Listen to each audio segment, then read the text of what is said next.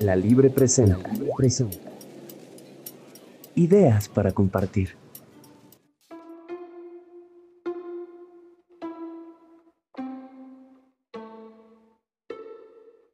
Entre las indiferentes flores que se abren como un puño, el día me come con sus llamas de gracioso espíritu.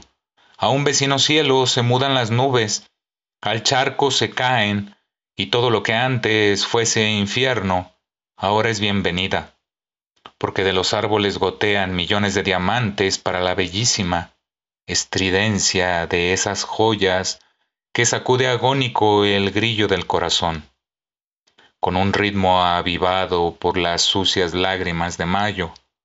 Ah, la cintura de esa famosa es un laúd de fuego, temblor de sol su respiración, terco zumbido mi palabra.